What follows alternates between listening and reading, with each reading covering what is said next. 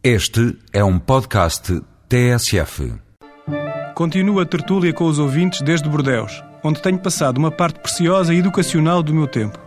Este ano participei em três concursos internacionais que decorreram na cidade do vinho.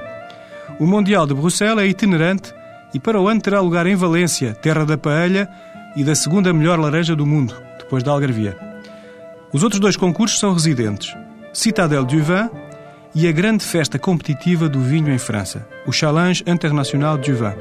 Já na 32ª edição, o Challenge permeia com medalhas de ouro, prata e bronze os vinhos que se destacam entre os mais de 5 mil de 38 países.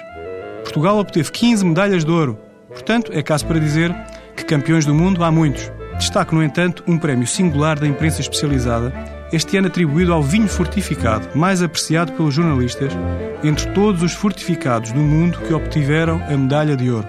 Aqui sim ganhou Portugal, com o Porto Old Townie Sandman 40 anos.